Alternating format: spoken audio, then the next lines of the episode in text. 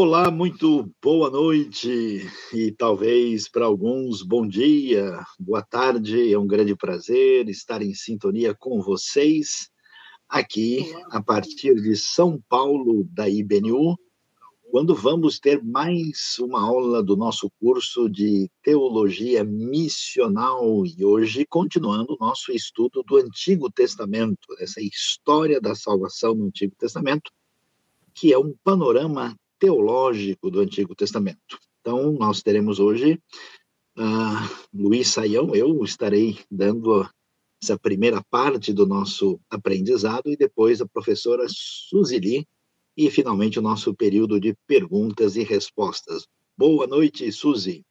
Boa noite, sejam muito bem-vindos, né? E hoje nós vamos falar aí dos históricos, né, Saião? Vamos já entrar no livro aí de, Juí, de, de Josué, Juízes e aí por diante. Então, fiquem bem atentos, porque é uma história muito interessante, muito importante, né? Então, vamos começar, Sayão?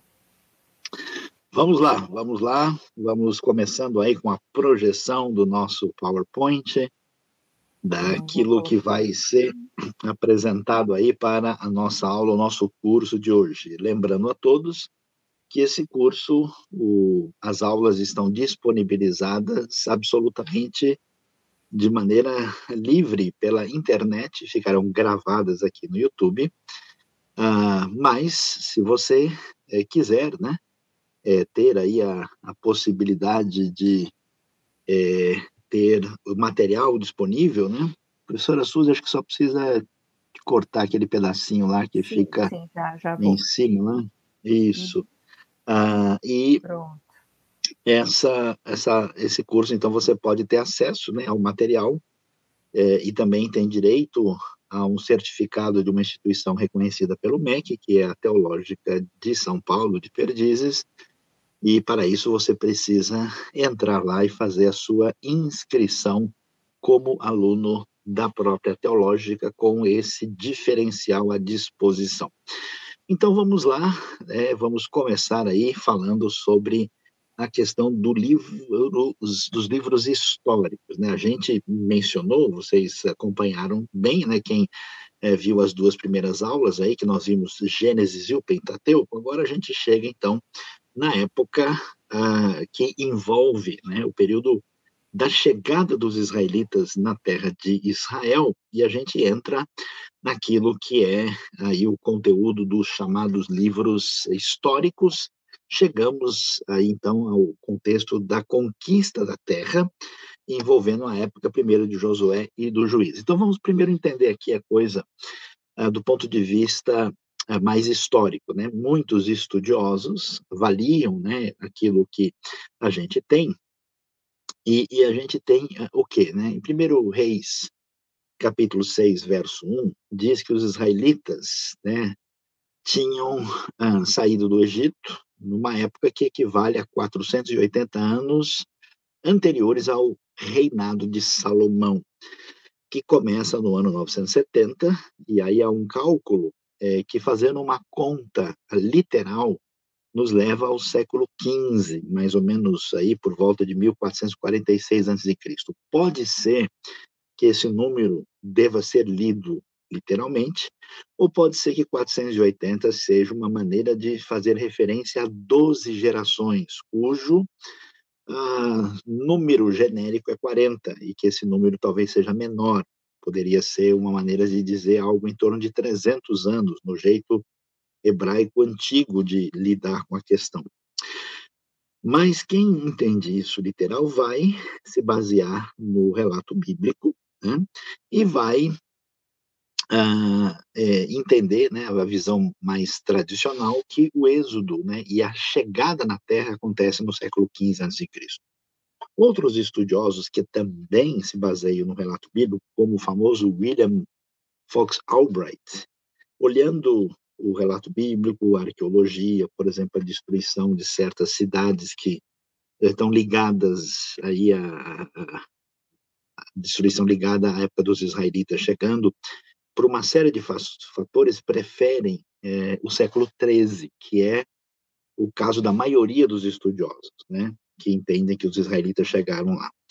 Umas outras posições, e nem sempre bem, não são posições evangélicas e, e nem são é, afirmadoras do texto bíblico. Por exemplo, nós temos Albrecht Alt e Norman Gottwald, que dizem que não dá para a gente definir a época da conquista, eles entendem que ela foi gradual e foi uma conquista militar e que o relato bíblico traz apenas uma informação geral, né? E um estudioso israelense chamado uh, uh, Israel Filkenstein, ele não acredita na história. Eu estou colocando o nome dele aqui porque ele é muito conhecido e você vai ver até material dele disponível às vezes em português. Ele entende que tudo isso é mítico, nunca houve nenhuma conquista. Claro que a gente não concorda com a opinião dele. A posição de Albright parece fazer mais sentido. Mas olhando para o livro de Josué, o que, que acontece? Nós temos em Josué um relato da conquista da terra, né, que era uma terra é, que, na verdade, antes, né, no período patriarcal, os israelitas estavam lá, né, é, com Abraão, com Isaac e Jacó, depois, por causa da fome, eles migram para o Egito, então retornam a essa terra, e uma terra que tem a ver com o cumprimento da aliança que Deus tinha feito com Abraão. E o que, que a gente vê, né? A travessia do Jordão, vindo lá da região da antiga terra de Moab, né? E a conquista de Jericó, né? É a primeira parte de Josué, do capítulo 1 até o 6. Depois do capítulo 7 ao 9, os israelitas agora uh, sobem a parte elevada, né? Jericó fica lá embaixo, no nível do Mar Morto, né, da, da, região ali dessa é, do, do, Vale do Jordão, e aí eles sobem, né, são derrotados na tentativa de conquistar Ai. Depois que se descobre lá a questão ligada a Acã, eles conquistam Ai, e depois eles acabam sendo passando por, pelo famoso engano dos gibeonitas, né, aquela coisa de tomar cuidado com os cananeus, que não é muito considerado, né? E aí nós temos os relatos que vêm em seguida, especialmente capítulos 10 e 11, que vão reforçar aí uh, a conquista do sul de Canaã e conquista do norte da terra de Canaã. Depois, no capítulo 12, aparece a lista dos reis que foram derrotados. De 13 até 19, a divisão da terra, né, quando se lança sortes e a sorte cai para cada uma das tribos, e finalmente o desfecho do livro aparece aí no capítulo 22 e 24. E aí você pode, na sequência, ver um mapa né, daquilo que é uh, uma sugestão de como é, ficou a terra uh, aí na chegada dos israelitas. Vamos ver aí o mapa do PowerPoint é, para ser é, projetado, como você pode ver. Está aí, né? Observe que o sul, né? Nós temos a tribo de Judá dominando quase tudo, um pedacinho vermelho em Benjamim um enclave, né? Que ficou ali de Simeão, ainda que Simeão esteja ligado mais à Aliança do Norte. E depois a gente tem, né? As outras tribos, o destaque é para Manassés. Olha o tamanho do território de Manassés e olha a parte central abaixo de Manassés, que é a terra que ficou com Efraim. Lembrando que Gad e Ruben ficam do outro lado do Jordão, e a metade da tribo de Manassés também, até porque essa região aí é uma região bem fértil e muito atraente, né? Então aí você tem ah, essa realidade. Então vamos ver como é que a gente entende o que acontece, né? A conquista de Canaã, que nos parece aí ter acontecido mesmo nessa metade do século 13 a.C., é, os estudiosos da Bíblia falam, olha, mas parece estranho quando a gente lê, porque o livro de Josué parece dizer uma coisa, e o livro de Juízes parece apontar outras coisas. Então, alguns intérpretes muito críticos é, colocaram meio assim um livro contra o outro. Como é que a gente entende isso? Quando você lê Josué, a perspectiva do livro quer dar atenção às vitórias do povo na conquista. Então, você tem ali três campanhas nas quais se enfatiza a rápida conquista militar da terra e a terra dividida entre as tribos. A ênfase é, né, Josué tem uma, uma certa ligação com o jeito de pensar de Deuteronômio, né? e enfatiza a terra como dádiva de Deus, né? os milagres mostrando Deus agindo em favor do povo, né? e a renovação da aliança parece um destaque no capítulo 24, que é uma resposta àquilo que Deus fez quando deu a terra. Quando você lê Juízes, parece que você está lendo um negócio que está numa direção diferente, né? Então vamos ver aí o que, que aparece quando a gente lê a questão de juízes, né? Que vai mais para frente, né? É, claro, depois que o povo chega, o que que juízes mostra, né? Mostra o estabelecimento do povo na terra. Quando você lê Josué apressadamente e não entende muito bem o que está acontecendo, dá a impressão que o povo conquistou, venceu tudo e ocupou. Quando você lê Juízes, parece que os cananeus estão lá. Então, Juízes vai mostrar para a gente as tribos que estabelecem base entre os cananeus. Por quê? Porque Josué tem um foco especificamente militar e de conquista. Mas a terra não foi toda conquistada. Então, os relatos não são uh, postos, eles são complementares. Né? A, a, luta contínua pela posse acontece, né? posse da terra, e há um período aí de tentativa de união entre as tribos que são diferentes, até tem sotaque diferente, né? como aquela história lá do, dos efraimitas, né? se falam cibolete, se falam chibolete, né? Então tem um período aí que a gente chama de confederação tribal.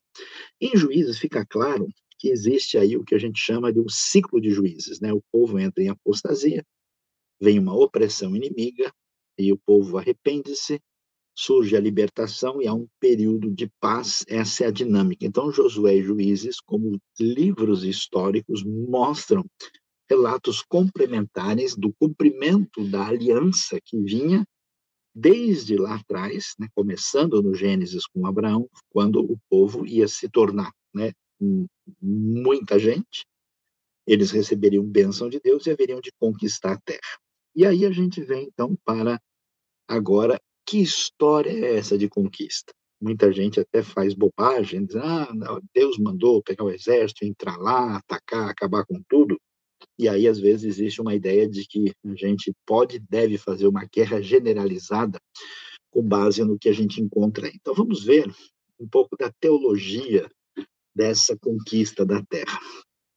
Josué, capítulo 6, né, vai mostrar como é que isso aconteceu quando soaram as trombetas, o povo gritou, o som das trombetas e do forte grito, o muro caiu, cada um atacou do lugar onde estava e tomaram a cidade consagraram a cidade ao Senhor, destruindo ao fio da espada homens, mulheres, jovens, velhos, bois, ovelhas jumentos, todos os seres vivos que nela havia. Olhando para isso, a gente vai é, ter uma dificuldade aqui. Né? Quando a gente olha para Jericó, você vai ver essa foto aí, você vê que é uma cidade fértil num ambiente onde tem bastante deserto em volta. Né? Você lá ao longe da foto você vê do lugar de onde eles vieram, na antiga terra de Moab, atravessaram o Jordão e chegam à cidade. E a pergunta é por que Deus está fazendo o que está fazendo? Como é que a gente deve entender isso? Em primeiro lugar, a terra, na verdade, apesar de você ter os cananeus, ela está, em última instância, sob o gerenciamento dos egípcios. A arqueologia, através das cartas de Amarna e da pesquisa histórica, comprova isso. Não quer dizer que os israelitas não estão entrando assim num território tão neutro assim, no território daqueles que quiseram destruí-los. Segundo, a Bíblia diz que esses povos estão sob juízo de Deus. Lá em Gênesis 15 fala-se da maldade dos amorreus que não tinham chegado ainda à plenitude. Então, o que está acontecendo com os israelitas, eles estão sendo usados como instrumento de juízo de Deus sobre esses povos. E alguém pode dizer, ah, mas então quer dizer que é, Deus protege os judeus e detona os outros povos. Não é bem assim, porque Judá e Israel foram também punidos por Deus pela chegada dos assírios e dos babilônios. Então Deus não só protege os israelitas, mas também traz julgamento sobre eles. E outra coisa importante, no mundo antigo, ah, com limitação de fertilidade e sobrevivência, ninguém discute esse negócio de que a gente não faz guerra e não conquista para poder manter a sua sobrevivência e conseguir ah, sustentar-se nesse mundo. E pela primeira vez na Bíblia vai surgir uma coisa que nunca existiu. Né? Você viu aí no texto que a gente leu que aquilo que eles conquistassem deveria ser consagrado ao Senhor. Consagrado ao Senhor para destruição, que era Herem. Veja o caso de Acã. Acã pegou a capa que tinha origem mesopotâmica, né? E pegou também ah, aquilo que era de prata, e Deus parou de abençoar o povo. Por quê? Porque a guerra não poderia ter motivação financeira. Isso estava proibido. Então a gente entende aí através disso que eles estavam executando uma missão específica e não poderiam guerrear por guerrear. Por isso que Israel nunca se tornou uma potência expansionista para conquistar vários povos, porque sim, não tinha esse foco. E olhando para o texto, é interessante, a gente gosta de falar de conflito, de guerra, de muralha caindo, mas o texto mesmo dá uma atenção especial a Rabi. Rabi é a pessoa protagonista. Você vai ver que em Jericó, nome de quem mais você conhece dessa conquista? Você conhece o nome de Josué, Josué e Caleb, conhece o nome do Acã, né? E a outra pessoa é Rabi. Quem é Rabi? Vamos ver na sequência. Rabi é uma prostituta em Jericó. Bom, os cananitas não tinham parâmetros morais. Imagina o que é ser prostituta em Jericó. Jericó, uma cidade nessas condições, a gente vai perceber que ela foi salva em Jericó porque depositou a sua fé em Deus de uma maneira única. Aí e se apegou ao seu povo, vindo a fazer parte do povo. E é curioso isso, porque o texto enfatiza. Dá uma olhada na sequência, capítulo 6, verso 25, né? A Bíblia diz o quê? Mas Josué poupou a prostituta Rabi sua família e todos os seus pertences, pois ela escondeu os homens que José tinha enviado a Jericó como espiões, e Rabi vive entre os israelitas até hoje, né? mostrando que esse texto foi redigido numa época em que ela está mais velha, né?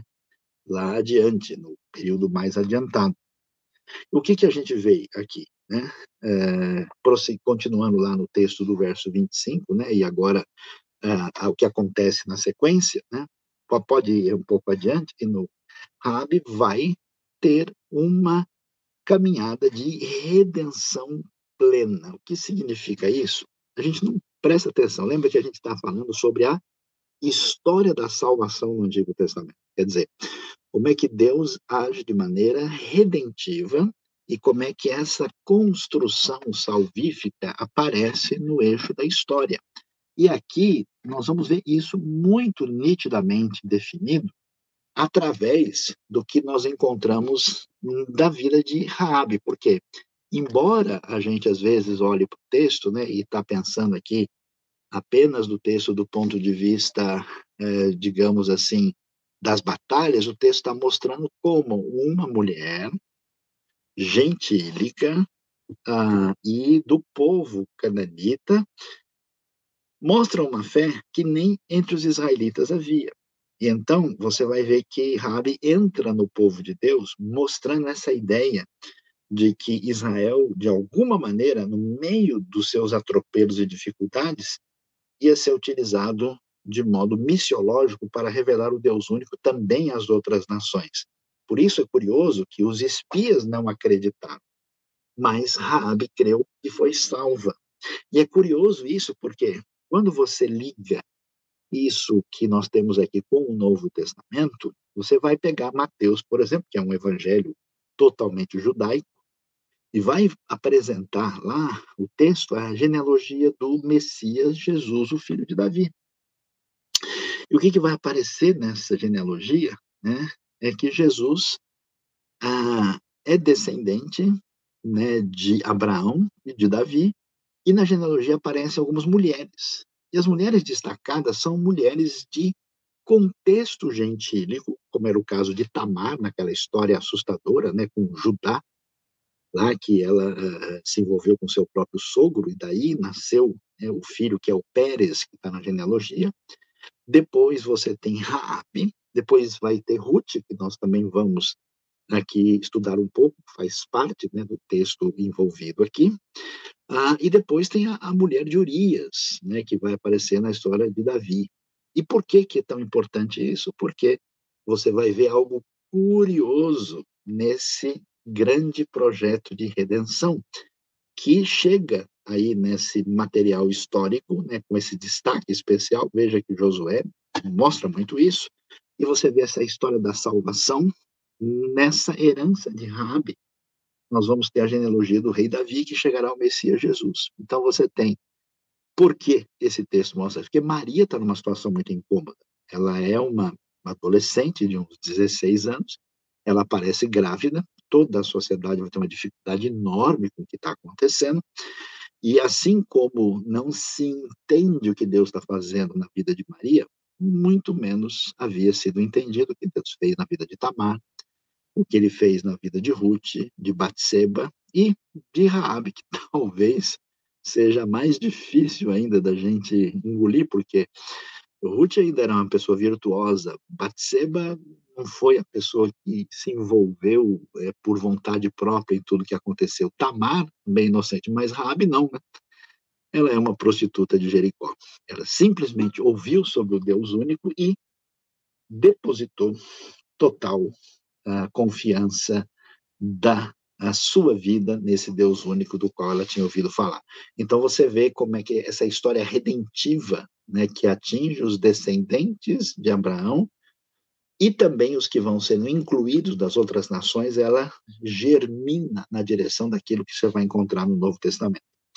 É muito interessante a gente entender esse contexto histórico para a gente perceber o que está acontecendo no Antigo Testamento. Quando os israelitas conquistam Canaã, acontece uma transição social e religiosa deles aqui. Por quê? Porque eles são pastores de rebanhos, gente de vida, vamos assim dizer, é, nômade, né? e moravam em tendas. E agora eles vão habitar em casas, em cidades estabelecidas e numa terra fértil. Terra fértil que era dominada pelos cananeus. E quem são esses cananeus? Vamos ver povos semitas ocidentais, na sua maioria, que habitavam a terra de Canaã, né, que é a atual terra de Israel, e eles praticavam uma religião de fertilidade. Por quê? Porque a terra produz, né, é, os cananeus são agricultores, eles dependem do ciclo da chuva, da época do plantio, da questão né, de é, estiagem e chuva, e Baal era a divindade masculina e Azerá a sua consorte feminina.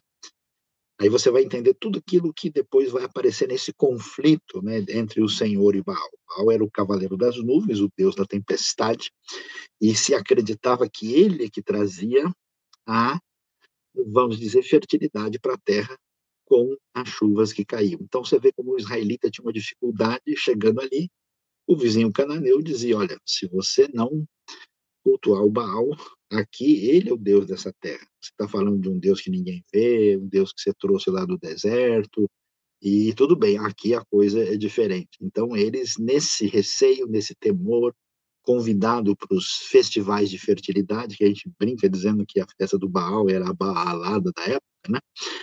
E então, uh, a gente vê esse desafio, eles vão mudar de comunidade nômade pastoril para comunidade sedentária agrícola e vão se estabelecer na terra. E aí a gente entra no ciclo do que acontece nos juízes, um período caótico aí que envolve, segundo alguns, né, um cálculo mais literal, alguns colocam entre 1380 e 1050, uma posição mais tradicionalista, outros reduzem isso.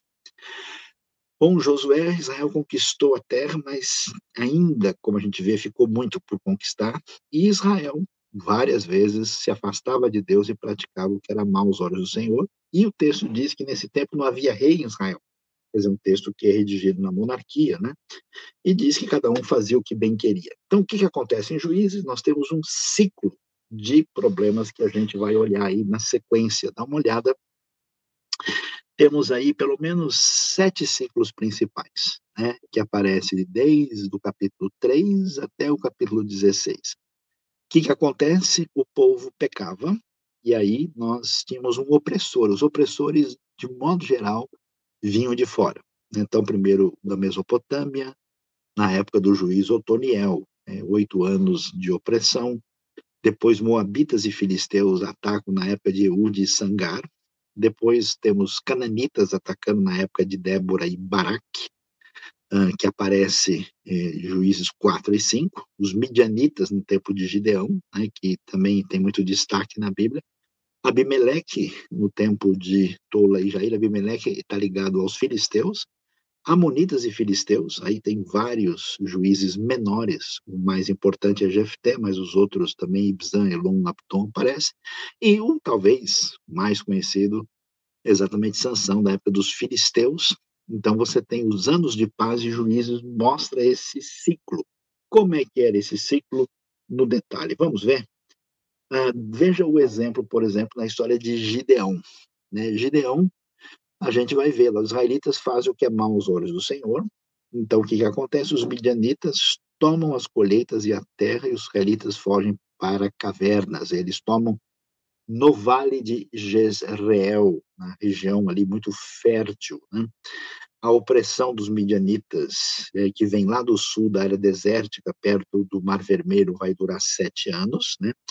Aí o povo reconhece o seu erro, clama ao Senhor, o anjo do Senhor aparece a Gideão, né, que era da tribo de Manassés, o Senhor prova Gideão, né, e o Gideão prova o Senhor, e Gideão então leva as tribos de Manassés, Azerblum e Naftali à luta, e naquele na história tão interessante, né, dos guerreiros que cada vez entram em número menor, chegam com 300, vence os midianitas e temos passo por 40 anos, e Gideão, impressionante, o texto vai falar que ele tem 70 filhos. Então, o que, que o texto mostra para a gente? É a fragilidade do povo redimido. Por isso que essa história da salvação é muito nítida quando você vê que não só os líderes do povo falham de uma maneira muito complicada, como o povo conquistando a terra acaba se fragilizando e sendo influenciado pelos cananeus e mostra que tem um perfil de desaprovação que vai conduzir a ação divina na direção da redenção. Então a gente entra agora no período que vai chegar na monarquia, né, que vai atingir os livros de 1 e 2 Samuel e 1 e 2 Reis. Né, e aí nós vamos ter o período da monarquia, que envolve o Reino Unido de Israel, que começa como? Começa com Saul. Muito interessante ver isso, porque os israelitas desejam um rei porque as outras nações têm rei. Quer dizer, o povo chegou na terra, mas, vamos assim dizer, chegou para nada, porque tudo está complicado. E eles parecem não ter aprendido nada com Deus. Depois de tudo isso, eles querem um rei porque as outras nações têm rei. Eles escolhem um rei a partir da aparência e do poderio humano. E Saul é escolhido, mas Saul é reprovado, o homem não tem caráter, não tem condições e ele vai terminar sendo inclusive derrotado pelos filisteus. Aí o amadurecimento dessa monarquia, que atenção, é um sinal de uh, desobediência e de confrontação direto contra Deus. Deus, em vez de destruir o povo ou acabar com a monarquia, Deus entra de maneira a salvar a monarquia redentivamente redefine e agora vai escolher um rei de acordo com seu coração, que é Davi, filho de Jessé, de Belém, da tribo de Judá, que reina 40 anos, 7 em Hebron e 33 em Jerusalém. Davi é descrito como alguém que temia Deus, que conquista a lealdade do povo, que conquista muitos territórios, ele pecou, né, e as consequências atingiram a sua vida, e aí nós temos um contraste entre os dois, né? Nós temos o quê, né? É interessante isso, né? Davi diferente de Saul. Olha só a, a distinção. Saul vai falhar, né, na sua luta no próximo slide aí contra os amalequitas. Lembra que ele se recusou a trazer o juízo de Deus e disse que eh, o povo trouxe aí o, tudo que é, deve ser oferecido ao Senhor, e Davi derrota os amalequitas. Saul vai morrer na luta contra os filisteus, e Davi vai vencer os filisteus, que são o inimigo mais difícil né, e mais complicado, que, aliás, tem um papel muito importante na história. Se a gente não entender os filisteus, a gente não entende a história do Antigo Testamento. Quem são os filisteus? Os filisteus são um povo diferente. Olha só aí na sequência no próximo slide para a gente ver direitinho. Né? Lembra do, do Golias, né? a maneira como ele faz o combate, como é que eles fazem, é um típico comportamento que vem do ambiente diferente da região semita do, do Oriente Próximo. Né? Os filisteus não eram semitas, eles tinham origem nas ilhas do Mediterrâneo, Amós 9, né, de 5 a 7, vai falar que eles vêm de Creta, e eles dominaram o, o, sul, na verdade, o sudoeste da terra de Israel, fundaram cinco cidades que ficaram famosas lá, né? Cidade uh, de Gaza, de Gati, Ekron, uh, Asdod e Askelon. E qual era a razão por que eles eram invencíveis? Eles dominavam a tecnologia do ferro. Os israelitas estavam com armas de bronze. E quem vai conseguir dar a volta por cima, até porque Davi viveu entre os filisteus e provavelmente desenvolveu seu conhecimento metalúrgico e tecnologicamente avançado ali, Davi vai conseguir algo impressionante que vai ser uma das razões também porque o texto destaca tanto a ele, particularmente aí nos livros de Samuel, né? especialmente segundo Samuel é todo dedicado a Davi você vai ter a unidade do povo, né, que o povo nunca conseguiu ser unido, porque as tribos eram diferentes. Você ele vai derrotar os filisteus, vai trazer a tecnologia do ferro para Israel, conquista Jerusalém, que pertencia aos Jebuseus, e torna Jerusalém capital. Ele ampliou o território da nação, dominando a área dos arameus e também ah, dos Edomitas, Moabitas e Amonitas. Ele venceu, então, os inimigos né, e deu início a uma era de paz que Salomão vai herdar depois. Na próxima aula, vamos falar sobre Salomão e a sequência do rei.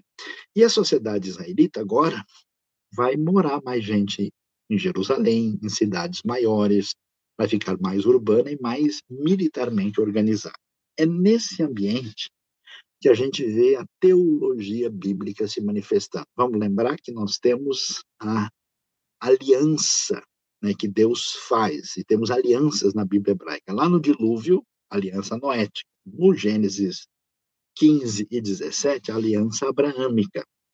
Vimos que esse povo se constituiu em aliança particular com Deus, com aliança mosaica e sinaítica, que é o que dá orientando, inclusive, a organização dos textos aqui. E agora nós teremos o que é chamado de aliança davídica. Que aliança é essa? Uma aliança explicitada em 2 Samuel 7. Diferente da mosaica, né, que é uma aliança bilateral, onde se exige do povo né, a sua obediência a Deus, na aliança ah, aqui de Davi, ela é unilateral. Davi diz que vai construir uma casa para Deus, Deus diz: Eu não preciso de casa, e eu é que vou fazer uma casa, uma casa de Davi, uma dinastia, que não vai faltar descendente no seu trono.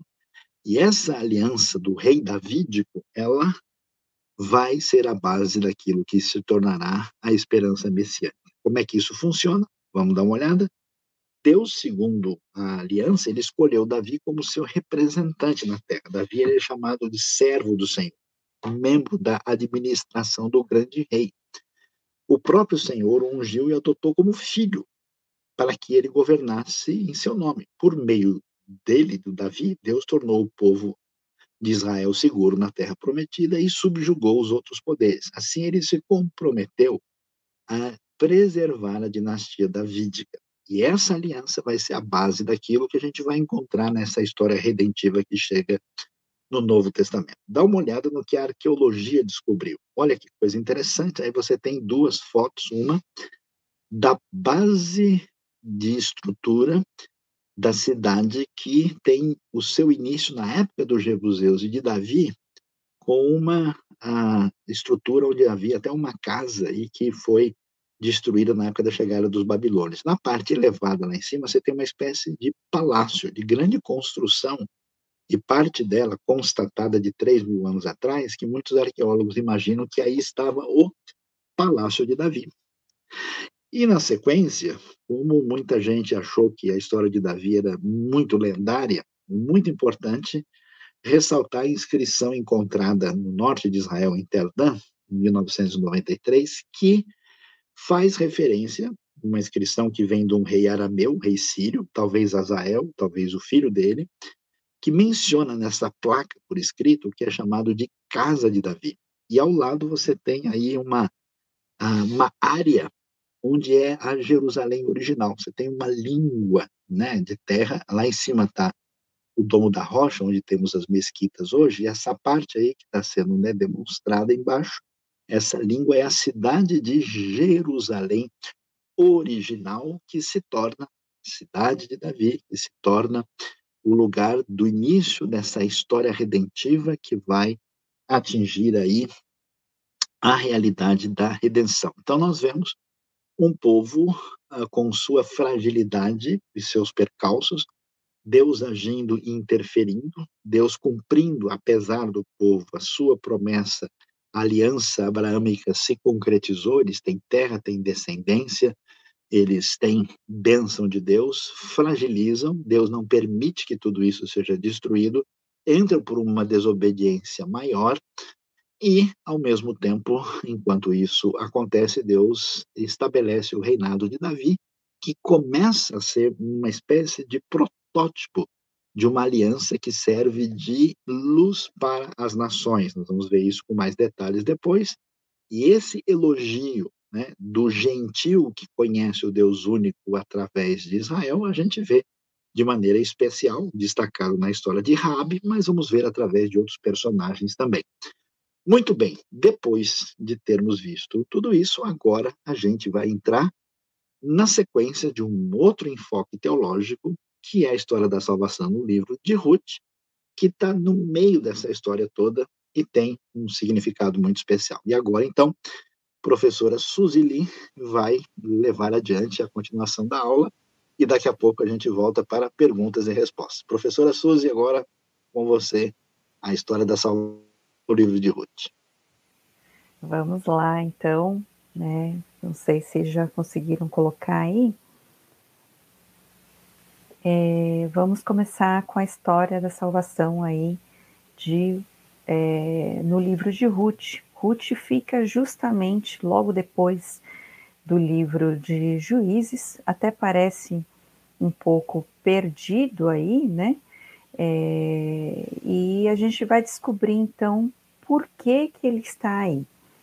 É, porque esse, esse, livro começa assim, é, olhando nessa foto aí, né? Lembrando aqui a vista lá do, de, de Jerusalém, né? No Montes Copos, aí a gente olha e vê lá de fundo é, é, essa terra, né? E aí, o que que acontece? É, primeiro começa assim, na, na época de juízes, houve fome na terra. Que terra é essa? Um homem de Belém de Judá, é, com a mulher e seus dois filhos, foi viver por algum tempo nas terras de Moabe. Então, o que, que é interessante aqui é perceber como Deus está agindo nessa história mas começa falando de um tempo terrível, que é a época dos juízes, como a gente viu aí, que cada um fazia o que queria, e fala de uma fome, assim, uma fome numa terra que deveria ser o lugar da fartura, porque é, Belém, Bethlehem, é a casa do pão, é a casa onde deveria ter fartura, e é onde é, existe é, o povo de, de Deus aquele povo que crê no Deus único. Então, algo estranho parece acontecer. E aí, esse é, homem chamado Elimelec, sua mulher Noemi e seus dois filhos, Malon e Quilion, Quilion eram efrateus de Belém de Judá e eles vão para Moabe, ficam por ali. É, Noemi significa agradável, então ela já tem um nome assim, né, especial. É, a gente vai conhecer aí um pouquinho mais tarde que Ruth casou com um dos filhos e o nome dela sugere aí amizade. Olha só, Elimelec significa meu Deus é rei. Então imagine se esse que é o Elimelec, que tem Deus como rei, ele vai morar numa terra estranha. A gente vai ver como é que é essa terra. Malon significa doente, ela tem, os dois filhos, né? Um é fraco e outro é doente. E uma coisa interessante que acontece aqui é que essa terra de Moab é uma terra justamente assim odiada pelo, pelo povo de Israel, por Deus, e Deus alerta diversas vezes sobre essa terra, porque essa terra tem é, os deuses, e um desses deuses, Camus, é o deus muito, assim, cruel, ele é, quer, ele busca, ele pede, né, sangue humano, então tem, existe sacrifício aí humano, então Deus é, fala, alerta sobre esse povo. E aí diz lá na frente que Noemi ficou sozinha depois que perdeu o marido, os dois filhos, ela, ele, ela fica sozinha, sem os dois filhos e o marido. Nessa parte aqui é interessante que fala que ela foi abandonada, literalmente. Abandonada por quem? Provavelmente por Deus. Aí continua aqui falando que quando Noemi soube em Moabe que o Senhor viera em auxílio do seu povo, ela estava destruída. Olha só, é uma família que estava em grande dificuldade, eles tiveram problemas financeiros, né, de fome lá, eles saíram da sua terra, mudaram para uma terra é, inóspita, uma terra de, de um povo, é, inclusive problemática, né, por causa dos deuses, é, que Deus é, abomina, diz que não é para se misturarem, e aí passa por um luto, por solidão, por um abandono e por uma dor terrível. E aí agora Noemi está sozinha, só que tem as noras, as noras são moabitas, e o que ela diz aqui que Deus abandonou é parece que Deus se esqueceu completamente deles.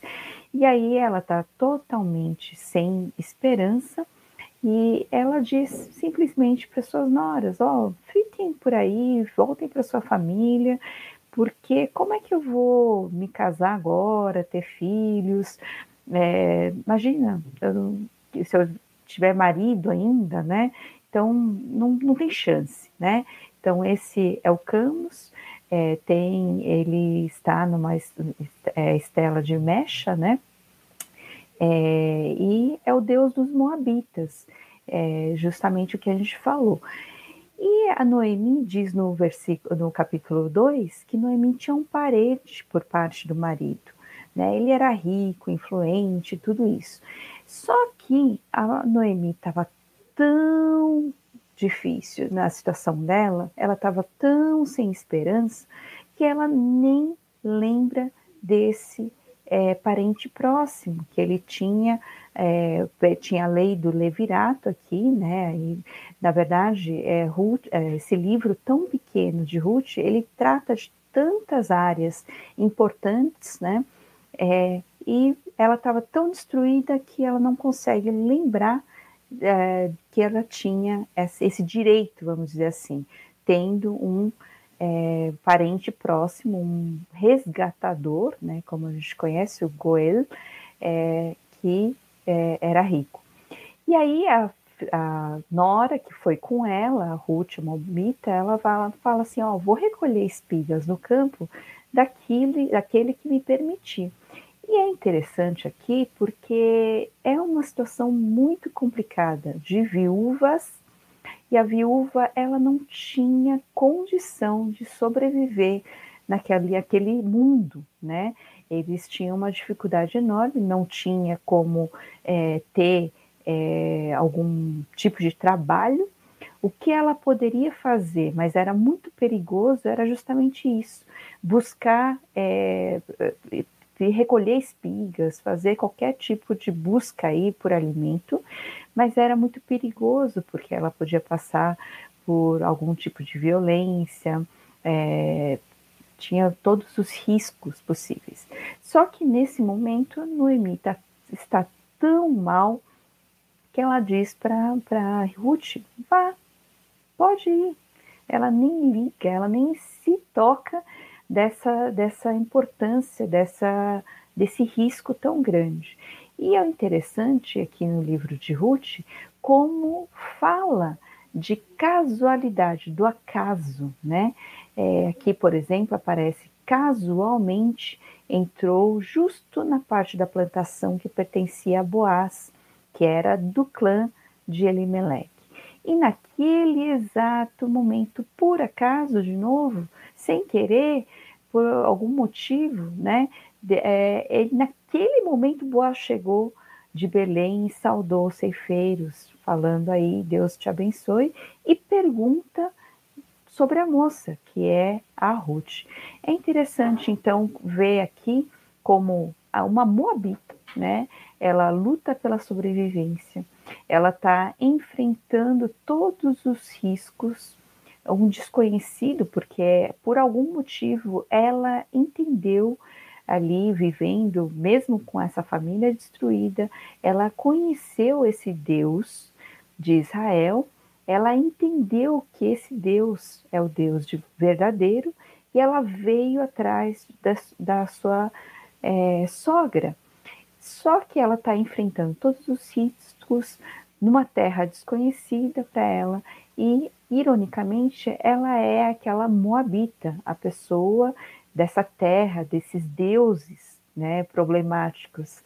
E aí Deus apare aí aparece Boaz como uma providência divina.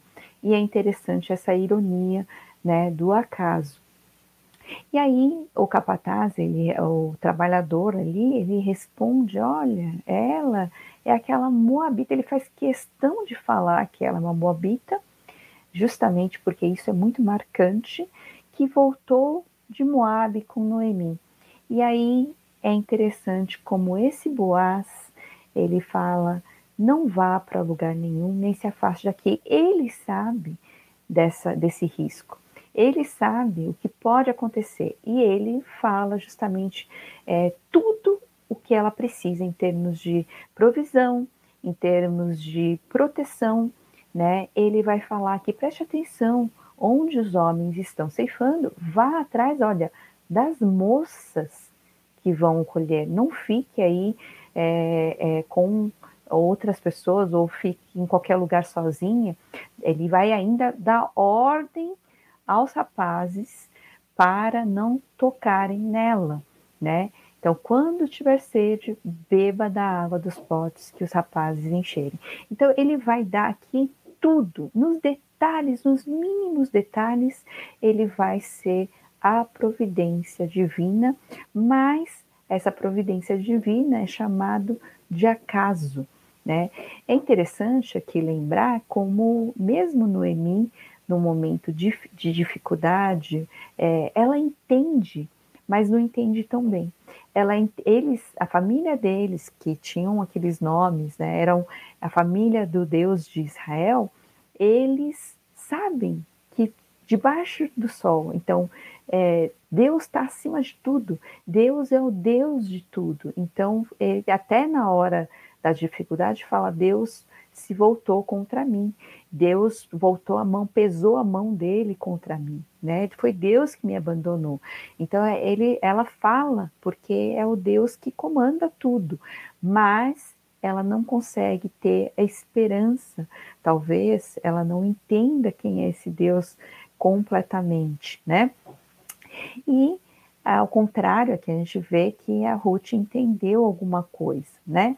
E aí Noemi, ela tinha perdido completamente as esperanças, ela nem pensou em procurar Boaz, como a gente falou, e agora ela viu que a Ruth voltou com todo aquele alimento, ela fala: Ué, o que, que aconteceu? Ela pergunta para ela: Onde você foi colher? Onde você trabalhou? E assim, ele fala: Olha, não sei nem quem é, mas Deus abençoe, é bendito seja aquele que se importou com você.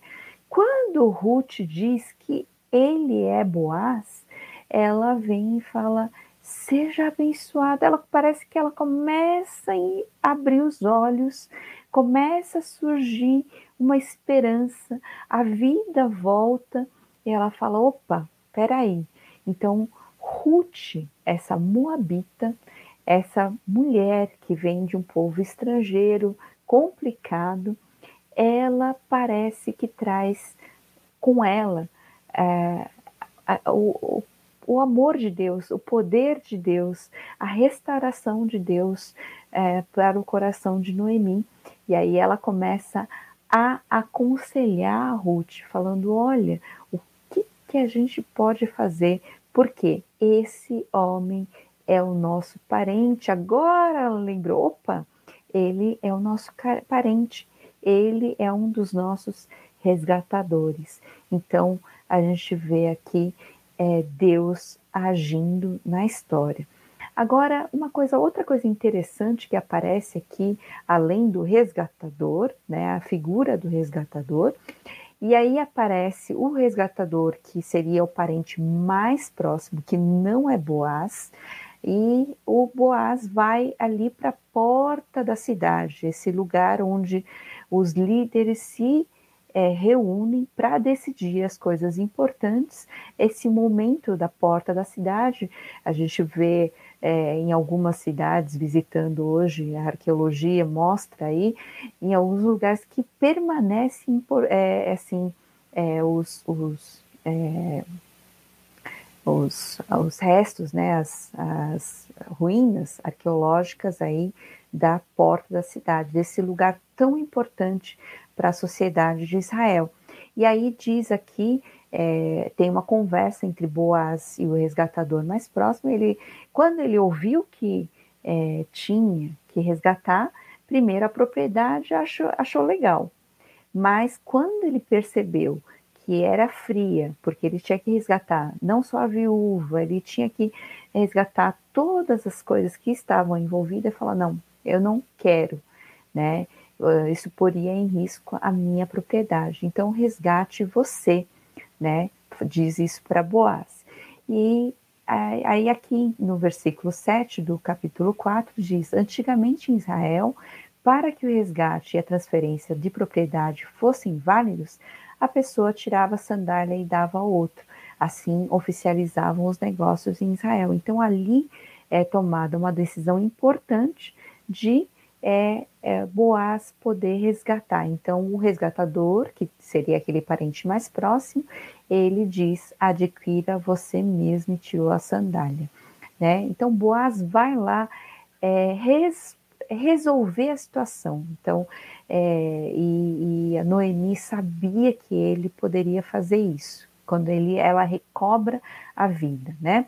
É, aí é interessante porque existe um contraste muito uh, importante aí entre Ruth, que é a Moabita, é uma mulher, uma, uma, pessoa frágil, que é uma viúva, ela não poderia fazer absolutamente nada, é, e o resgatador, que é um resgatador uh, conhecido como deveria ser o homem israelita que conhece a Deus, né?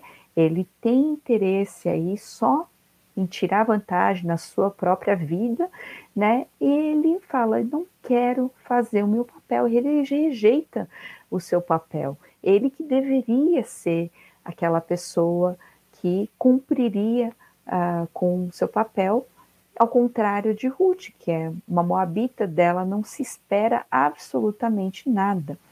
E a gente vê aí no finalzinho do livro de Ruth que os, uh, os, as pessoas, os líderes que estavam reunidos ali, diz, abençoam, né? Falando sobre, fazendo menção sobre o Deus da história, mas de Raquel e Lia, de Jacó, de Judá e de Tamar. E aí é interessante pensar e lembrar desse Deus da história, que na verdade não existe acaso, é, é colocado ali como o acaso, mas entendendo que esse Deus ele está agindo em tudo, é Ele quem está dando a providência, é Ele que agiu no coração de Boaz, dando uma nova vida, restaurando, resgatando Ruth e Noemi. Ele faz como é que ele, esse Deus da história age?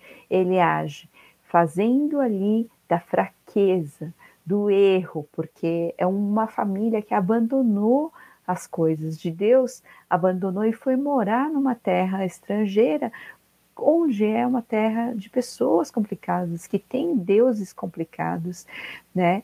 E ali o que há de mais nobre e bonito, ele faz é, acontecer do nada ele cria, do negativo né, da fraqueza, daquilo que está quebrado, ele faz tudo novo, restaura e renova. E aí tem a Noemi com o neto Obed, né? E as mulheres, depois que nasce o filho deles, né, de Boaz e de Ruth, louvado seja o Senhor. Então, aqui mais uma vez aparece é, Deus, esse Deus que agiu, que hoje não a deixou sem resgatador. Que o Senhor, é que o seu nome seja celebrado em Israel, o menino lhe dará nova vida e a sustentará na velhice, pois é filho da sua nora, olha que interessante, que ama e que ele é melhor do que sete filhos. Filho nessa terra é alguma coisa muito importante. Tanto é que filho é, entra como um bênção, por exemplo, lembrando lá de Abraão, né? E lembrando de todas as mulheres, né? As matriarcas que eram estéreis. Então lembra de Deus agindo para dar filhos, né? E aqui mais uma vez Deus fala, e é interessante esse reconhecimento de todos, falando que a Deus não deixou sem resgatador e deu uma nora, uma pessoa que é, é era uma Moab, é uma moabita, né? E ela é melhor que sete filhos. E Noemi então pega essa criança no colo e aí no, todos dizem: Noemi tem um filho, Noemi tem um filho, porque essa questão do filho pode ser um descendente, né? É, e ele entra para a história, esse filho, tanto Noemi quanto Ruth, como a gente já viu ali, entram para a história. A Ruth, a Moabita, né, entra para a história aí, sendo é, ancestral, né, de Davi, né. Então, essa é a história dos antepassados de Davi, né, desde Pérez. Aí vai aparecer ali e Salmão gerou Boaz, Boaz gerou Obed, Obed gerou Jessé e Jessé gerou Davi. Então, Ruth é ancestral de Davi e de Jesus. Ela entra para aquela genealogia que o professor Saião citou aí, né, junto com Tamar, né, Raabe, como a gente já viu ali. Então, ela é o quê? Por que, que o livro de Ruth está aí nesse meio, né? ela é a resposta de Deus para o tempo de juízes, para aquela podridão, para aquele mundo caótico, né, que cada um fazia o que queria, cada um é, vivia como queria.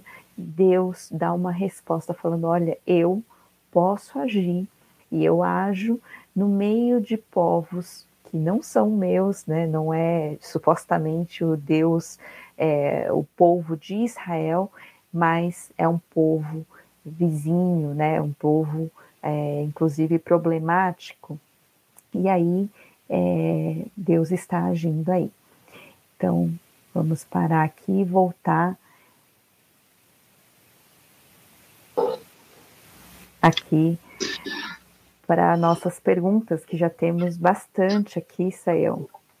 Opa, vamos lá, professora Suzy, história extraordinária de Ruth, né? Mostrando aí a coisa especial do agir de Deus no meio dos que não estavam na aliança. Vamos então. Vamos lá então, né? É, falando aqui um pouquinho, a Marília coloca a pergunta dela. Atualmente ainda tem povos descendentes dos moradores da época da conquista de Canaã morando no território de Israel? Então, na verdade, é, os povos que nós temos mencionados na Bíblia, uh, esses povos desapareceram praticamente por completo, né? Então, por exemplo, cananeus é uma expressão genérica, né, para diversos uh, grupos, principalmente semitas, que viviam ali, e a Terra ela foi atacada e ocupada mais de 100 vezes. Né? E essas nações poderosas que vinham, eles tinham às vezes o costume de misturar todo mundo. Né? Então, por exemplo, os filisteus são aparentados dos gregos, né? um descendente dos europeus. Esses dias eu vi alguém tentando estabelecer alguma ligação entre os filisteus uh, e os, os, palestinos, né? Não há qualquer relação entre eles, né? Eles são bem distintos, né? São povos que não têm qualquer relação, porque na verdade tudo se misturou muito, né? Uh, então nós não temos é, essa realidade como muita gente às vezes é, imagina. Não é o caso. E, Sael, é, é interessante aqui a Carol pergunta, né? Temos como saber por que Deus levantava os juízes, né? Porque será que é porque a liderança esperada eh, deveria ser dos sacerdotes e eles falharam? Então, uh, o que que acontece? O juiz ele é uma espécie de, de líder uh, local é, em que é, eles te, tinham uma função uh, de governo e militar. Né? A palavra juiz é uma palavra às vezes difícil em português, né? porque ele é o líder de uma aliança uh, militar com um poder político. Né? Uh, o que, que acontece? as tribos elas estão soltas, né? eles não têm unidade entre si, cada um cuida do seu canto, até porque eles estão um pouco separados geograficamente. E eles só se lembram de, da sua relação de unidade diante de Deus mediante o inimigo comum. Né? Os sacerdotes não tinham essa essa função especificamente de ordem militar. Né? Então, o que, o que a gente percebe é quando tudo que você poderia esperar do povo, né, em termos de busca de Deus em termos de manter a sua relação de fraternidade vai embora uh, e o povo só faz o que era mal aos olhos do Senhor, a pergunta é: Deus então será derrotado e todo o seu projeto, a sua história redentiva se perderá? A resposta é não. Deus vai levantar e levanta as pessoas mais complicadas possíveis, né? Tipo Jefté, que não é exatamente assim nenhuma referência, né? Vai levantar um Sansão, né? E é, então nós vamos ver aí pessoas muito pouco promissoras, né, na sua caminhada uh, como juiz. Agora, Sael, a gente sabe da importância aí dos números, né? Os números que aparecem na Bíblia, mas alguns lugares parece que tem uns números diferentes aí. É, lembra dos 400 anos no Egito? É, 40, é, é, que podem ser considerados, será em gerações? São 10 gerações e não necessariamente é, forma literal, porque depois aparece 430 anos, né? Qual a diferença entre esses números, né? 10 e 12 gerações? Como é que funciona? Bom, em primeiro lugar, é, é importante destacar é, que, o, o, de fato, a maneira de lidar com li, números no Antigo Testamento ela não é uma maneira uh, i, i, igual em toda parte, ela não é isonômica, né? Uh, e ela tem suas peculiaridades. Então, por exemplo, o povo ficou 400 anos no Egito. Essa é a referência que você vai encontrar, por exemplo, no discurso de Estevão, no livro de Atos, capítulo 7, verso 6. Mas quando você lê o livro de Êxodo, Êxodo fala que o povo ficou 430, né? Por que essa diferença? Porque um texto está dando uma cifra genérica. Né? Como a gente diz, olha, o Brasil foi descoberto há 500 anos, né? E o outro texto está dando uma cifra exata, né? Então, depende, né? Então, o povo ficou ali 430 anos. Alguns discutem se esse 430 é 430, alguns tentam dizer que é uma contagem dupla, que pode ser 215, aí a discussão entra por um caminhos um pouquinho mais uh, desafiadores, né? Agora, é importante também entender que, às vezes, né, é, o número pode ter sido usado dessa maneira como nós mencionamos. Né? Não é o caso dos 400, o consenso entre os estudiosos que os 400 anos são em torno de quatro séculos mesmo, mas o número que a gente tem lá em, em Primeiro Reis, de 480, né, como uh, é provável que seja uma maneira de fazer referência a 12 gerações. Isso também aparece na contagem do livro de juízo. A questão fundamental é que nós temos exigências com números que a cultura, vamos dizer, semita, antiga, não tem o mesmo tipo de, eh, de postura, né?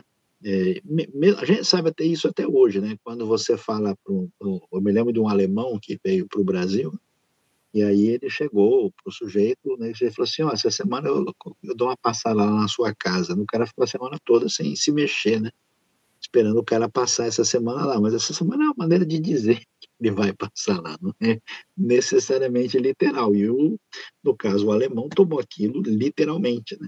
E aí, então, ele percebeu que o sentido não era exatamente esse, né? Então, isso já tem esse elemento cultural e no mundo antigo muito mais, né? Então, é importante entender essa, essa situação de distinção.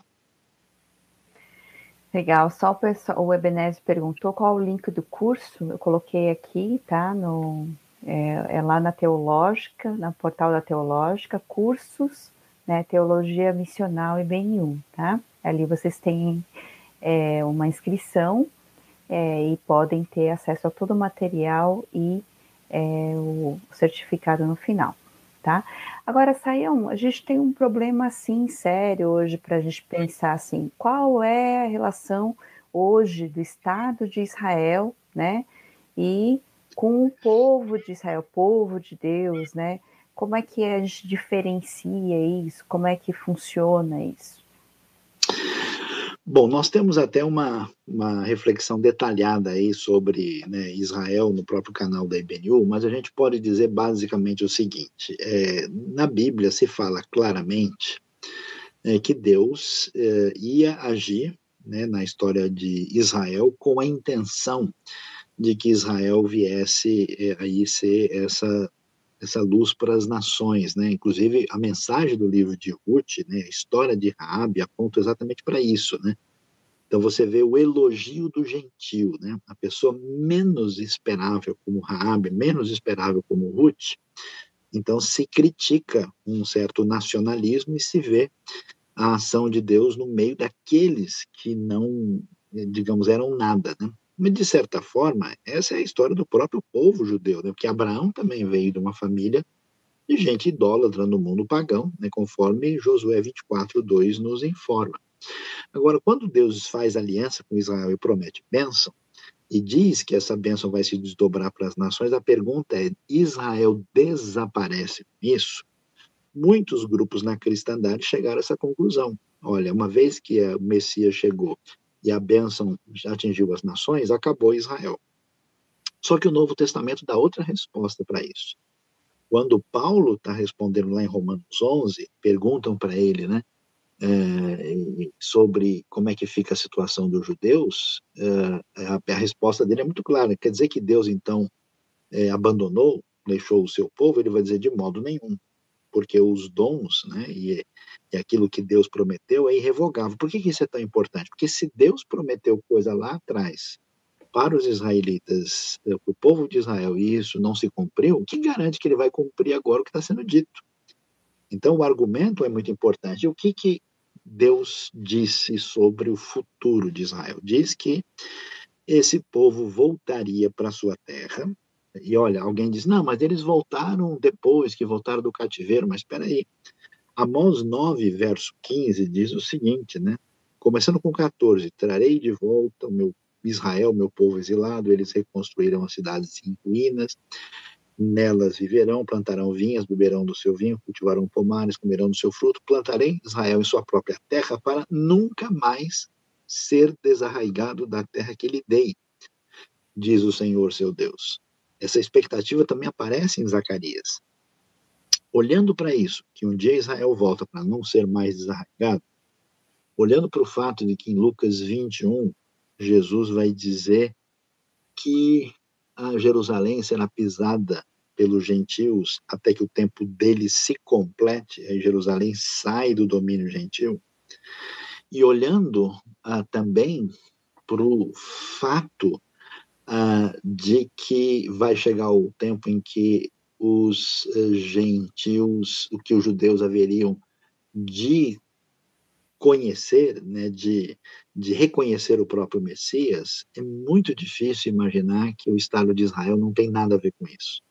A volta dos judeus para a terra tem relação com as profecias bíblicas, inclusive a abertura de coração dos judeus uh, para o Messias, que é uma coisa mais recente, também tem a ver com isso. Agora, isso não significa que cada que a, a delimitação territorial que tem hoje uh, não significa que tudo que o Estado de Israel faz está certo, até porque um governo é de um jeito, outro governo é de outro. Não significa que a gente necessariamente concorda Quer dizer, nem Deus nunca concordou com tudo que Israel fez, né? Tá claro na sua história. Então não quer dizer que, olha, porque foi o povo de Israel que fez, então uh, Israel agiu, agiu, Israel pode cometer erros e pode cometer acertos, né? Depende. Então assim é muito difícil negar isso, e mas isso não significa que uh, os gentios agora para poder se aproximar de Deus precisam se judaizar, precisam seguir costumes e práticas judaicas, né? O corpo de Cristo no início da fé primitiva, ele tinha gentios e judeus e cada um vivendo uh, sob o Messias, né? Paulo vai dizer bem claro que os gentios não precisavam é, ser circuncidados e se tornarem judeus no seu conflito com os judaizantes, mas os judeus, por exemplo, Paulo, que não quer que os gálatas sejam circuncidados, ele circuncida Timóteo, que é filho de judeu ou melhor, de judia. Né? Então, a gente precisa ter um equilíbrio nisso, né? que Israel tem o seu lugar, o que acontece hoje em grande parte do que vemos lá tem a ver com as promessas de Deus. Né? Jesus diz né, que Jerusalém não veria até que o visse novamente para dizer: Bendita é o que vem em nome do Senhor. Então, um dia, Jesus estará de volta a Jerusalém. Amém. É, Saião, a Simone pergunta aqui sobre um texto né, de Josué 6, 26. É, lá tem uma maldição para quem reconstruir Jericó, né? E aí a pergunta é, né, como entender isso aqui? Será que isso é realmente porque ficou em ruínas, né? Acabou se cumprindo? Como entender isso atualmente? Ah, bom, em primeiro lugar, é, de fato, né? Você vai ver uma referência em 1 Reis 16, né? em que vai mencionar um homem que desafiou a maldição de Josué, né? que ela menciona aí o Riel. Né? Uhum. Então, uh, o Riel de Betel reconstruiu Jericó, lançou os alicerces à custa do seu filho mais velho, Abirão, e instalou as suas portas à custa do seu filho mais novo, Seguro, de acordo com a palavra que o Senhor tinha falado por meio de Josué, filho de Nun. Agora, o, o importante é o seguinte: uh, a cidade do mundo antigo é bem diferente do que a gente imagina. Né? Existe o que a gente pode chamar de uma cidade mesmo, que ela é fechada, murada e fortalecida, e ela se torna uma cidade nessas condições. A maldição que atinge Jericó, ela é exatamente essa. Ela nunca mais foi o que ela era antes. Né?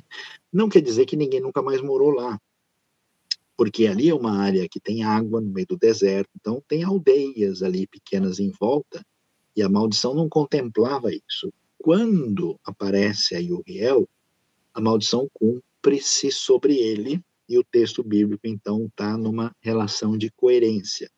Agora, a cidade nunca mais foi o que ela foi nos tempos mais antigos até os dias de hoje. Jericó sempre foi uma aldeiazinha de nada, mesmo nos dias de Jesus, né, a gente vai ver também a cidade, apesar de ter o mesmo nome, estar tá na mesma região, não é a mesma cidade, porque o pessoal desloca, né?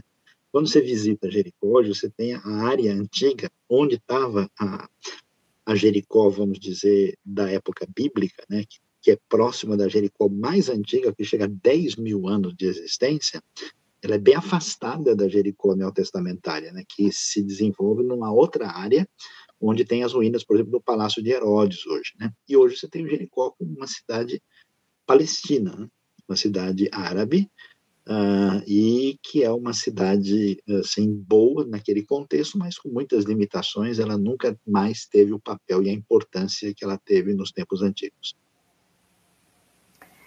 Sim, agora, Sael, a Carol pergunta aqui, né, sobre a questão do rei, porque a princípio Deus não gosta, né, que quando Israel pede um rei, mas depois ele concede esse rei, ele concede, é, inclusive depois Davi, né, é, e trouxe salvação é, através da sua dinastia. Então Deus muda de ideia? Será que ele se arrepende, muda de ideia, mesmo quando o povo pede algo ruim? Então, é, é curioso isso, porque é, a gente tem uma visão bastante limitada da coisa, né? A gente enxerga dentro daquilo que está diante de nós aqui agora, né?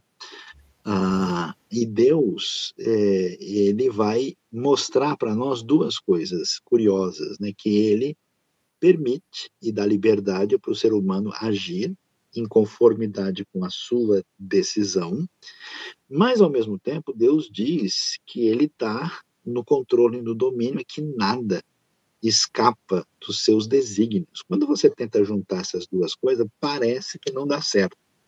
Talvez dois exemplos ajudem a gente a entender um pouco. Né? Por exemplo, Jonas fez o que ele bem quis. Ele decidiu, ele fechou o, o coração para a palavra divina, ele não aceitou de modo nenhum o trabalho de pregar em Nínive e ele resolveu pegar o navio para Tarsis. Mas quando Deus decide e a pessoa pega o navio para Tarsis, o ponto final acaba sendo Nínive.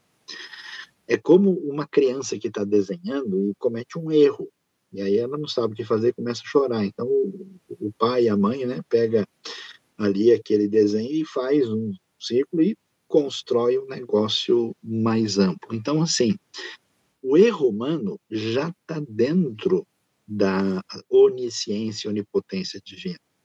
De tal maneira que Deus age de uma maneira como que permitindo o ser humano sair correndo sozinho até ele levar um tombo no chão, para depois Deus reencaminhá-lo. Então, uh, o curioso é sempre assim: o ser humano toma sua decisão, e, e, Deus age, é curioso porque Deus age no meio disso. Então, quando os seres humanos rejeitam a Deus e entram no universo de idolatria, Deus vai agir no meio de uma família idólatra para escolher um indivíduo e que vai ser o caminho uh, da redenção. Quando essa família vem, eh, Deus promete para eles coisas que não têm nenhuma razão de ser. Eles são estéreis, não podem ter filho, né, nem Abraão, nem Sara uh, eles vão para uma terra que está ocupada e, e, e, a bênção que é prometida não chega. Então, uh, o texto bíblico é sempre cheio dos seguintes elementos: da plena incapacidade humana de realizar a obra divina e, além disso, da problematização humana de destruição potencial da obra divina. Então, tudo que vira a ação mais impossível e terrível da parte do homem, Deus resolve agir daquele ponto para transformar tudo para a sua glória. Então, o que, que tem de mais horrível na Bíblia? A cidade. Babel é uma torre-cidade. A geração de Caim é que constrói as cidades. Deus faz questão de escolher para si uma santa cidade. A Nova Jerusalém termina a Bíblia como uma cidade que desce do céu. A cidade é o símbolo máximo da rebeldia humana. O sinal da rebeldia também é a monarquia. Nós não queremos ser dirigidos pelos princípios de Deus. Ok. Então vocês seguem o que? Um rei, porque as outras nações têm, seguem o rei, e Deus entra e ele redime a monarquia. Por isso que eu gosto de dizer que Deus só faz arte, um mosaico especial, com vidro quebrado. E é assim a história da nossa vida. A gente só age de uma maneira a seguir os nossos próprios caminhos para elaborar e Deus entra no meio e ele recria a partir desse caminho de caos para construir a coisa mais impressionante. Inclusive, essa é a história de Israel. Deus diz: escuta, você acha que eu escolhi vocês porque vocês são especiais? Vocês eram o menor dos povos. Vocês não tinham valor importância nenhuma no mundo antigo. E, além de ser o menor, só fez o que não devia. É como a igreja de Cristo. A igreja de Cristo é um desastre. As pessoas só fazem bobagem. E, no entanto, o Evangelho continua vivo, salvando, mudando e agindo com poder, apesar de mim e de todos nós. Graças a Deus, né, Céu? Mas a gente vê, a gente tem falado aqui justamente isso, é a ação de Deus e a graça de Deus mesmo na história, construindo a história, né? de redenção da salvação. Eu acho que já respondeu aí a pergunta do Forres Reis, né? Falava se era é, rebeldia, foi a monarquia foi rebeldia. Acho que você acabou respondendo. É, o David pergunta aqui, o David, é, é, possível especificar que Israel fazia o que era mal perante o Senhor? Que, que tipo de pecado eles cometiam? Será que é possível é, ter uma ideia? Então, uh, o, o texto bíblico dá uma uh, informação geral, mas, de modo geral, essa, essa expressão está ligada à idolatria, né? a seguir os deuses dos amorreus, porque esse é o desafio dos cananeus, né? Agora, isso tem um desdobramento nas outras áreas. Quando você lê essa frase, ela aparece quatro vezes em Juízes, do capítulo 17 até o 21. Se você ler esses capítulos, eu, aconselho não ler hoje à noite, leia amanhã, né? De dia, né? Você vai ver que lá aparece a, a morte, por exemplo, da, da concubina do Levita, né?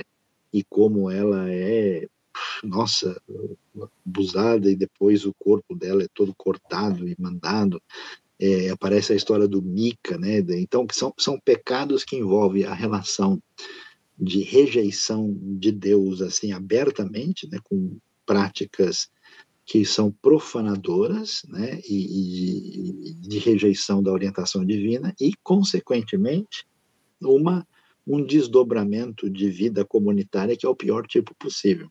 Então, isso era o que tem a ver com fez o mal perante né, Asahara Ra Beinei e Yehová, né, que aparece lá. Aqui o pessoal manda um abraço aí, saiam para Criciúma, lá o Eduardo Cesário pedindo aí. Opa, muito bem, obrigado. E um grande abraço. O Bruno pergunta aqui a diferença da pregação. Parece que no Antigo Testamento ele diz não dá tanta ênfase no arrependimento dos pecados quanto no Novo, né? Pelo menos assim, a princípio. Por que essa aparente diferença de enfoque? É, não, não, é bem assim, né? É porque é, você tem que ver que o Antigo Testamento é um mundo gigantesco de épocas diferentes, né? Mas fica claro, por exemplo, que Noé anuncia o juízo de Deus, né, com a intenção de que as pessoas crescem e se voltassem das suas más obras. Né? Uh, os profetas de Israel tempo todo estão dizendo para o povo se arrepender e se voltar das suas obras. Né? Aliás, quando o Novo Testamento traz esse conceito né, de, de arrependimento, que significa voltar atrás, retornar, né? em hebraico a gente fala techuvá, né? Uh, isso gera um conceito que eles tinham a partir do antigo, né? porque essa foi a pregação dos profetas. Agora, depende muito, né? De que texto a gente está lendo, de que momento. Claro, se você for ler Cântico dos Cânticos, né? Cantares de Salomão ou Eclesiastes, a ênfase não é arrependimento, né? Ou quando você está é, vendo o povo voltando do exílio, né? É muito texto, 929 capítulos de épocas diferentes. O Novo Testamento, você chega com a vinda do Messias, né? Você chega com os evangelhos anunciando o reino, livro de Atos proclamando, né? Mas as cartas de Paulo, por exemplo, não tem uma ênfase em arrependimento como a proclamação de João Batista ou a mensagem em Atos, porque ela está ensinando, doutrinando, mostrando, né, o encaminhamento. Então, não é bem o caso, né? A gente tem que só entender onde é que esse cenário se enquadra é, mais especificamente no eixo da história e no tipo de literatura que está sendo considerado. E eu acho que a pergunta é sobre Gessé, né? Se Gessé teve quantos filhos? É, pai de Davi, né? São oito, são sete? Ele pergunta. É, tem, e tem, tem uma questãozinha aí, quer ver? É, é, 1 Samuel 16, né, é, fala que Jessé teve sete filhos. Jessé uh, fez passar os seus sete filhos diante de Samuel. Né? E aí a gente encontra essa referência. Ah, quando está em primeiro Crônicas, uh, lá na frente, você tem uma referência que parece que ele tem oito. Né? Então, se discute né, se uh, tem alguma razão para isso, né? E, e, parece que há uma, uma diferença entre um e outro. Né? Uh, quando o texto é comparado um com o outro. A explicação que os estudiosos dão é o seguinte: é que num relato, é, o texto bíblico, na verdade, está falando é, do número dos filhos de Jessé que na ocasião estão vivos. Possivelmente um dos filhos de Jessé ah, havia morrido. Essa é que é a, a explicação que a gente tem mais especificamente uh, sobre o assunto. Né? Uh, é, primeiro Crônicas 2, 12 fala que foram sete. Quando você olha todo o texto de 1 Samuel, registram oito filhos. Então, a sugestão é que talvez eles tivessem morrido. Nós temos aí Eliabe, Abinadab, Samá, Natanael, Radaí, Asson, Davi e Eliú. Então, é possível que quando Uh, o texto menciona menciona um deles que menciona sete porque um já não estava mais vivo. É a melhor explicação que a gente conhece. Agora é interessante, vamos sair um, saindo um pouquinho dessa época, Saião. É, For His Highest, ele pergunta, é, na verdade é uma pergunta afirmação, né? Pode-se considerar que a Guerra dos Seis Dias, né, ou Yom Kippur também, é, saindo é, um pouco do, desse aspecto seria uma providência de Deus, né, do Senhor, é, mesmo nesse aspecto estratégico militar, né, que ele diz que foi algo extraordinário, foi mesmo, né? Olha, de fato, a gente não quer dizer com isso aqui, né, é, que tudo que o Estado de Israel faz está correto, que nessa relação de conflito não existe equívoco ali ou, ou de outra parte mas de, de maneira surpreendente, né, a, a, sobrevivência do povo judeu através da história, ela não, não tem explicação humana, né? não só pelos pogroms que eles sofreram na Europa Oriental, pelas perseguições desde Portugal, Espanha, França, Itália, Alemanha, Inglaterra, o Holocausto, assim, como é que os judeus permanecem é, é, do jeito que eles têm permanecido é, de fato é difícil demais a gente dizer que não houve a mão de Deus interferindo nisso. Então, quando Israel foi formado, o Israel moderno em 48, Israel não tinha condições de, de é, aguentar né, tudo aquilo que lhe sobreveio na sequência, né, até porque os judeus tinham acabado de passar pelo, pelo triste episódio do Holocausto, aí, com 6 milhões de mortos, um terço dos judeus do mundo, né, e aí, o que eles enfrentaram em 48, em 67, 73, Israel de fato teria desaparecido. Uh, então, essa vitória na Guerra dos Seis Dias, o Yom Kippur, de fato, me parece, né, como posição pessoal, que Deus de fato coloca a sua mão né, para estabelecer os seus propósitos, sem daí a gente concluir que Deus também não ama os povos árabes ou os outros povos e não tenha uh, plano e intenção para com eles, mas a sobrevivência de Israel certamente, em grande parte, é milagrosa. É, isso se mostra desde lá do, do, Antigo Testamento, em várias batalhas, né? Eles tinham que realmente ter desaparecido, né? Nesse sentido. É, e Deus tem preservado e agido. Agora, saiu, olha que interessante, se tratando, porque a gente falou, né? Desde o início, que mesmo Abraão foi escolhido aí para ser luz, né, para as nações. Ele foi, ele recebe essa missão, né? Então, se tratando dessa proclamação na missão, é, qual é a centralidade, qual a diferença aí do Antigo Testamento e do Novo Testamento?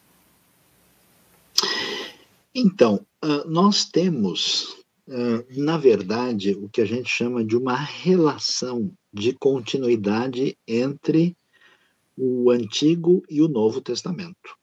Né? Isso é importante porque as pessoas pensam, não, o Antigo Testamento só tem história maluca. Eu, dei aula uma vez num contexto, né, e um, um, aluno líder lá falou, nossa, eu nunca imaginei que tivesse essas coisas no Antigo Testamento que o senhor está mencionando aí. Para mim era um monte de lei, assim, muito estranha e pesada, e que Jesus revogou tudo e começou outra coisa, né? Então isso não é verdade, né? A gente vai ver é, que Deus, que mostra a sua graça e a sua santidade e justiça, tanto no Antigo como no Novo Testamento. Né? Ah, agora, é claro que no Antigo Testamento, do ponto de vista da missão, você tem o que a gente chama de uma ação voltado para ah, dentro da realidade do povo de Israel, que a gente, o pessoal chama de uma a, a, a ação centrípeta, né? É, ou seja, que Israel é, é, é, colocado como uma nação que é um reino sacerdotal, quer dizer que a nação é como se fosse um sacerdote.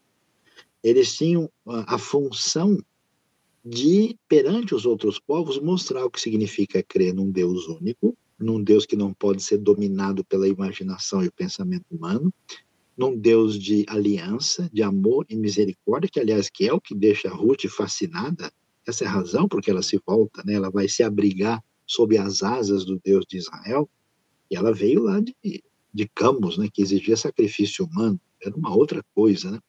Então, nesse sentido, Israel tinha essa função. E a monarquia dos tempos de Davi e Salomão também tinha essa função. Por isso que os povos vinham e iam conhecer o templo do Deus único que tinha abençoado Israel de uma maneira muito particular. Essa é a razão, quando você chega no Novo Testamento, tem muita gente que se tornou o quê? Prosélito. Outros se tornaram tementes a Deus. Os judeus falavam do Deus único, faziam pessoas convertidas, porque a nação tinha esse papel. Quando vem o Messias, o rei, e anuncia a mensagem plena, então, o, o Novo Testamento tem a mesma sintonia de eh, lei e, e, graça, de justiça e ação redentora de Deus lado a lado. Deus santo, Deus bondoso e Deus gracioso. Só que agora a missão ela tem um papel que é de expandir além. Então você recebe a comissão direta de sair do quê? De Jerusalém, da Judéia, chegando a Samaria até os confins da terra. Então agora você tem esse elemento que vai além, né?